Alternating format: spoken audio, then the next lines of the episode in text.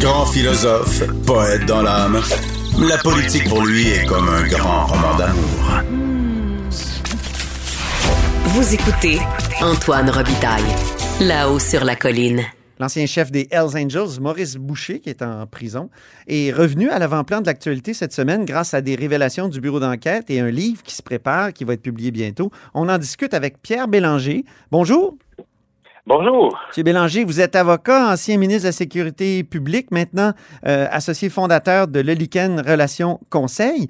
Euh, oui, exact. Et donc, vous étiez ministre de la Sécurité publique lorsque la guerre contre Mom Boucher et les Hells faisait rage. Et de le voir résurgir comme ça euh, dans l'actualité aujourd'hui avec sa volonté de vengeance, hein, il veut tuer certains de ses anciens compagnons d'armes, j'imagine que ça vous a pas surpris?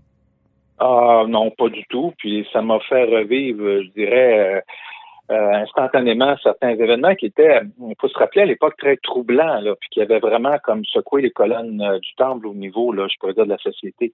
Oui. Parce que j'étais ministre depuis deux semaines, et puis je reçois un appel le matin du directeur de la Sûreté du Québec, qui est un civil. Il faut se souvenir, la Sûreté du Québec était un peu désorganisée, ou en tout cas était en tutelle, était, était ébranlée. Mm-hmm. Et puis. À cause de l'affaire Matix, hein, c'est ça? Exactement, la pharmatique, ce qui remettait en question euh, un peu les processus, les, les façons de faire de, de, de, la Sûreté du Québec. C'était M. Guy Coulombe qui avait été nommé grand mandarin de l'État, qui était donc euh, officiellement mon employé. Et puis, M. Coulombe m'appelle et me dit, M. Bélanger, vous avez un de vos gardiens qui vient de se faire assassiner. Hmm. Il y a bout portant. Il dit, sous le boulevard Perra. Puis moi, j'habite dans l'est de Montréal. C'est à peu près à une dizaine de pâtés de maison de chez moi. Et puis, là, M. Coulomb m'a dit, ben, écoutez, M. Bélanger, on est inquiet parce que, écoutez, on a de l'écoute électronique un peu partout, puis ce qui vient à notre, euh, notre, notre connaissance, c'est que le prochain, ça serait un procureur de la couronne, un juge, ou alors, euh, donc, j'ai eu... Épouvantable. Euh, mettez-vous un peu dans le contexte. Eh Moi, je suis ministre depuis deux semaines. Euh, et puis, alors, ça sonne, hein? ça, sonne, ça, ça, ça, réveille le matin. Et puis, donc, j'ai eu trois gardes du corps 24 heures sur 24 pendant euh, plusieurs jours, voire plusieurs semaines. Ah oui. Et puis, et, et, aussi, une, les gens s'en souviennent pas, mais on a eu suite à ça aussi quelques, quelques heures après un débrayage de tous les gardiens de prison de tous les centres de détention du Québec qui ont quitté leur poste parce que là, c'était la panique. On avait peur. Alors, les gardiens de prison ont quitté leur poste. Il n'y avait plus de gardiens de prison dans les centres de détention. Et j'ai dû demander à la Sûreté du Québec, euh, à ce moment-là, de, de, de, de, devenir gardien de prison. OK, c'est les policiers qui, ont investi les prisons pour... Ah oui! Oui, oui, les gens s'en souviennent pas, mais euh, la Sûreté du Québec, donc, avait pris le contrôle des centres de détention parce qu'il n'y avait plus de gardiens les gardiens avaient peur. C'était pas, c'était pas des, des, revendications salariales. C'était pas des, ils avaient peur. Pour leur sécurité. C'était le deuxième gardien qui se faisait abattre parce qu'il y avait eu avant euh, euh, Lavigne, euh, euh qui, qui est Madame Lavigne, euh, oui, euh, qui avait été, si je me souviens bien, qui avait été assassiné quelque temps, quelque temps après. Avant. Donc c'était un deuxième gardien là, qui se faisait, qui se faisait assassiner. Et ça c'était l'agent Rondeau, si je ne m'abuse. Oui, l'agent Rondeau qui a été euh, qui a été abattu en 97. Et donc j'ai eu à, à, négocier pendant la nuit un retour au travail des, des, des, des gardiens parce qu'ils étaient terrorisés. Et puis là, ils racontaient qu'ils s'étaient fait abattre. Vous savez, Rondeau était dans un fourgon qui était non blindé, mm-hmm. non escorté. Il était et, et il s'est fait abattre à bout portant, sans aucune possibilité ni de se défendre ni de se protéger. Alors, ce qu'on a négocié pendant la nuit, j'ai pris la décision d'armer les gardiens de prison alors qu'ils n'étaient pas armés. Ah oui. Et aussi, on a, on s'est assuré que maintenant ils avaient des vestes par balle. Alors ça, ça s'est fait très rapidement. Euh, euh, pendant la nuit, on avait. Et c'est encore comme ça maintenant, je crois. Hein? Oui, c'est encore comme ça. On a évidemment modifié les armes parce qu'on a pris des armes qui, qui étaient à la disponibilité dans l'armurerie de, du ministère de la Sécurité publique le plus rapidement possible, donner des formations aussi. Et puis, euh, on a revu toutes les, les, les, aussi les procédures, euh, les processus de transfert des, des détenus, qui de plus en plus après ça ont été escortés. Et ça avait été, ça avait été vraiment quelque chose. Puis, vous savez, ça m'étonne pas euh, quand M. Boucher parle de vengeance. il a commis ce qu'on ce que, ce, ce qu'on me disait un, péché mortel un peu pour les Hells, c'est-à-dire il a attiré l'attention euh, du, du, grand public et, et, des autorités sur leurs activités en faisant comme il l'a fait. Il s'attaquait directement aux bases politiques. il savait que la, la société se devait de réagir, comme elle l'a fait en, en créant Grico, Carcajou et les différentes escouades euh, euh, qui, qui c'est-à-dire GRC, SPVM, et Sûreté du Québec qui travaillent ensemble. Ça, c'est la pire chose qui peut arriver au crime organisé quand tout le monde travaille ensemble. Alors, euh, alors donc pour la, la, comme on dit, pardonnez-moi l'expression, mais pour la business, c'est pas bon au niveau euh, du crime organisé. Oui, mais quand même, il, est, il, est, quoi? Il est reconnu coupable euh, au début des années 2000. Ben, d'abord, il, d'abord, il est acquitté en 98. Vous deviez être découragé. Puis après ça, il est reconnu coupable. Puis là, ce qu'on apprend, c'est qu'il a été expulsé quand même juste au printemps 2014, même s'il est en prison, tout ça, on peut comprendre que pendant quoi, une quinzaine d'années, il, y a eu il y a eu quand même un certain contrôle ou il, y a eu une, influence sur l'évolution des Hells Angels, mais il a été expulsé en, au printemps 2014 seulement. C'est incroyable. C'est incroyable. C'est-à-dire, ça a dû vraiment bouleverser, euh, où il y, a, dû avoir des débats excessivement intenses et partagés pour finalement euh, que, ça culmine à une telle décision qui, qui en tout cas, je pense, n'est pas arrivé très, très souvent, l'expulsion d'un membre euh, de cette façon-là. Moi, je pense que c'est quelque chose qui est assez... qui, qui, en tout cas, qui, que j'ai pas entendu parler souvent que c'est arrivé dans, l'histoire des Hells, ce genre de choses-là. Mm-hmm. Alors, je pense qu'il l'a pris très personnel. Oui, c'est ça, mais je trouve qu'entre son péché, vous avez dit, son, péché mortel des années 90, où il, finalement il braque les projecteurs de la société sur les activités des Hells, et son expulsion en 2014, il, a son, il est reconnu coupable, il fait de la prison. C'est ça qui est incroyable, ça a pris du temps. Oui, ça a pris beaucoup de temps. Alors ça, euh, je vous avoue, euh, je serais bien curieux de savoir qu'est-ce qui a pu se passer pendant toute cette période-là, justement, pour, euh, pour en arriver à ça.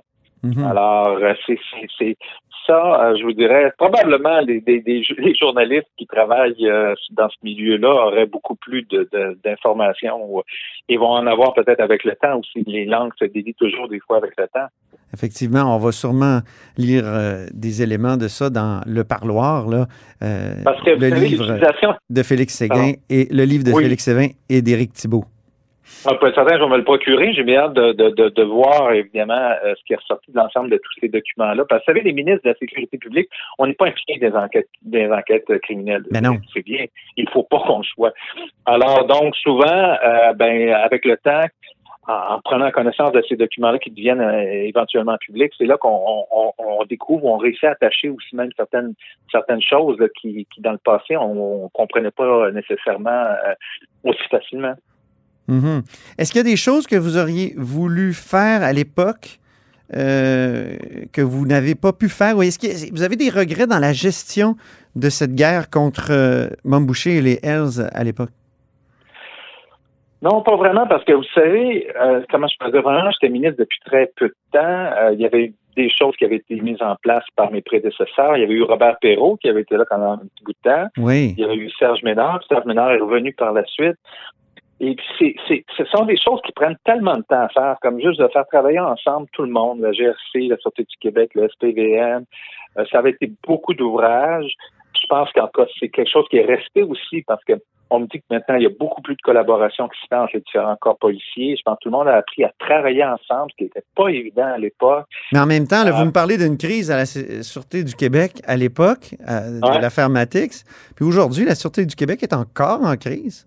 Peut-être pour d'autres raisons, mais à cause des années mâchurées, des, du départ aussi de, de, Prud'homme, euh, euh départ compliqué complexe. Pourquoi les relations sont toujours aussi complexes entre le politique et la Sûreté du Québec euh, au Québec, selon vous? Ben, je pense que ça sera jamais, ça sera jamais facile. Ça sera jamais facile parce que c'est comme deux mondes qui, qui cohabitent, mais qui vivent pas nécessairement les mêmes réalités. Alors, euh, mhm. vous savez, c'est pas euh, c'est pas évident et la Sûreté du Québec, évidemment, est, très puissante, et très euh, c'est une partie importante de, de, de l'État. Certains, certaines mauvaises langues disent c'est l'État dans l'État. Alors, c'est pas, c'est pas évident. Euh, Avez-vous senti ça, vous, quand vous étiez ministre, que c'était l'État dans l'État? Euh, j'avais la chance d'avoir une très, très bonne collaboration avec Guy Coulomb. Oui. aussi, je pense que euh, le fait que la, la, Sûreté était sous enquête, il y avait il y avait une plus grande facilité à obtenir l'information parce que tout le monde était comme sur ses gardes, ou en tout cas, on savait qu'on était enquêté. Donc, il y avait, il y avait, il y avait je dirais, il y avait peut-être une plus grande transparence. Mm-hmm. Il y avait une plus grande transparence, parce que M. Coulomb est un homme qui est excessivement respecté. Alors, euh, des mandarins comme M. Coulomb, il n'y en a pas beaucoup. Euh, je vous dirais qu'il y a Florent Gagné qui, après ça, a été nommé, qui a été le dernier civil à la tête et puis que j'ai nommé à la fin de mon mandat. Et Florent Gagné euh, aussi a fait un, bon travail, mais là, pense qu'on était rendu à la limite. Là. Je pense qu'un troisième là, sur du Québec civil, ça n'aurait pas passé. C'était, euh, je pense que c'était vraiment le maximum. Là. Je pense qu'on pouvait. Euh, et puis, c'est pas nécessairement. Depuis, la donne, la donne a pas mal changé. C'est l'Assemblée nationale aux deux tiers qui nomme le, le patron de la Sûreté du Québec. Qu'en pensez-vous de cette euh, de cette révolution-là qui, qui, a été amenée par le projet de loi 1 de la Coalition Avenir Québec? Ben, personnellement, moi, je pense que c'est une bonne chose parce qu'il faut vraiment que l'ensemble des partis politiques là, euh, aient confiance en la personne qui dirige la Sûreté du Québec. Donc, d'avoir ce genre de sentiment-là qui dépasse la simple majorité, ben ça évite à un parti politique d'imposer quelqu'un. Moi, je pense que c'est bon. Mm-hmm. Ça force les gens à se parler. C'est un poste qui est tellement névralgique. Euh, puis la Sûreté du Québec, quant à moi, doit évoluer aussi euh, un peu au rythme de la société parce que mm on peut pas toujours rester dans un modèle. Alors, euh, il faut que cette personne-là qui soit à, la tête ait une certaine crédibilité, puis ait un certain support de l'ensemble des parlementaires quand c'est le temps d'agir pour faire des réformes, parce qu'il va en avoir d'autres réformes. Oui. Les corps policiers doivent s'adapter oui. aux choses qui changent, puis à la réalité qui change. Euh, dites-moi, maintenant, parlons de, politique municipale, parce que vous avez été euh, coprésident de la campagne de Denis Coderre en 2013. Euh, comment vous voyez la campagne actuelle? Euh, écoutez, ça va être une, d'après moi, une campagne qui, ben, c'est les sondages, je dis, très serré, mais euh, les sondages puis la réalité en politique municipale, c'est souvent deux choses, parce que les sondages sont 100% de la population, mais c'est pas 100% de la population qui vote. Hmm. Et euh, moi, mon expérience que j'ai toujours retenue de la politique municipale, c'est premièrement, les locataires votent peu et les jeunes votent peu. Alors que Madame, Madame la Madame Plante, euh, a surtout des appuis chez les jeunes et, je dirais aussi euh, chez certains locataires, je dirais un plus grand appui au niveau des locataires. Alors, ce qui devrait donner en cas d'égalité, quant à moi, euh, un avantage à M. Coderre. Donc, tout va dépendre de la sortie du vote, des machines. Qui a la meilleure organisation, qui sort son vote. Alors, c'est pour ça que moi, les sondages, moi, je dirais qu'avantage Coderre, à date, au niveau des sondages, si je fais la lecture des sondages qui sont dans le fond avec une photo, mais euh, ça va être serré. Ça va être serré. Et euh, je dirais que ça sera pas euh, parce que c'est pas tout d'être élu maire. Il faut regarder aussi est-ce que vous avez vous êtes majoritaire au conseil de ville. Ben oui. si vous êtes minoritaire au conseil de ville, même en étant maire, ça peut être très compliqué la gestion de la ville de Montréal. Et le troisième joueur, je crois, joue vraiment, a pas l'air vraiment jouer un rôle significatif dans la division du vote. Bien. Ben, Monsieur Bélanger, c'est un plaisir de vous parler. C'est moi qui vous remercie. Très bien. Je rappelle que Pierre Bélanger est avocat, ancien ministre de la Sécurité publique, ex-député d'Anjou, je tiens à le souligner, c'est important, l'endroit où on est élu, et euh, associé fondateur de Le Lichen Relations Conseil.